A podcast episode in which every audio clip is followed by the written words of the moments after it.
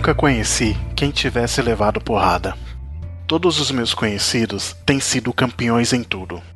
E eu, tantas vezes reles, tantas vezes porco, tantas vezes vil, eu, tantas vezes irrespondivelmente parasita, indesculpavelmente sujo. Eu, que tantas vezes não tenho tido paciência para tomar banho.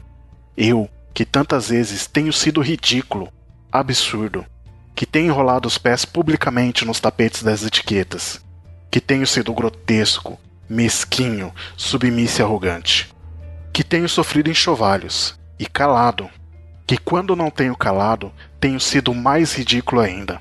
Eu, que tenho sido cômico às criadas de hotel. Eu, que tenho sentido piscar de olhos dos moços de fretes.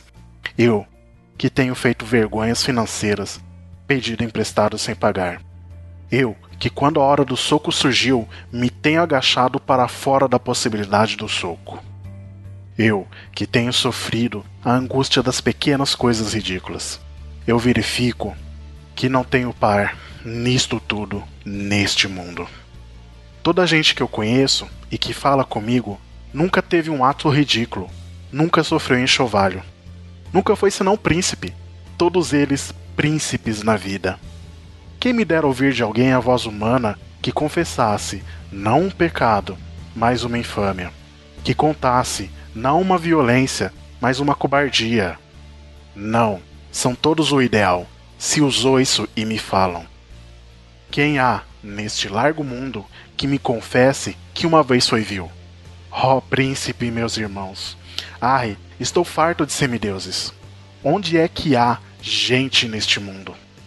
Então sou só eu, que é vil e errôneo nesta terra? Poderão as mulheres não os terem amado, podem ter sido traídos, mas ridículos nunca.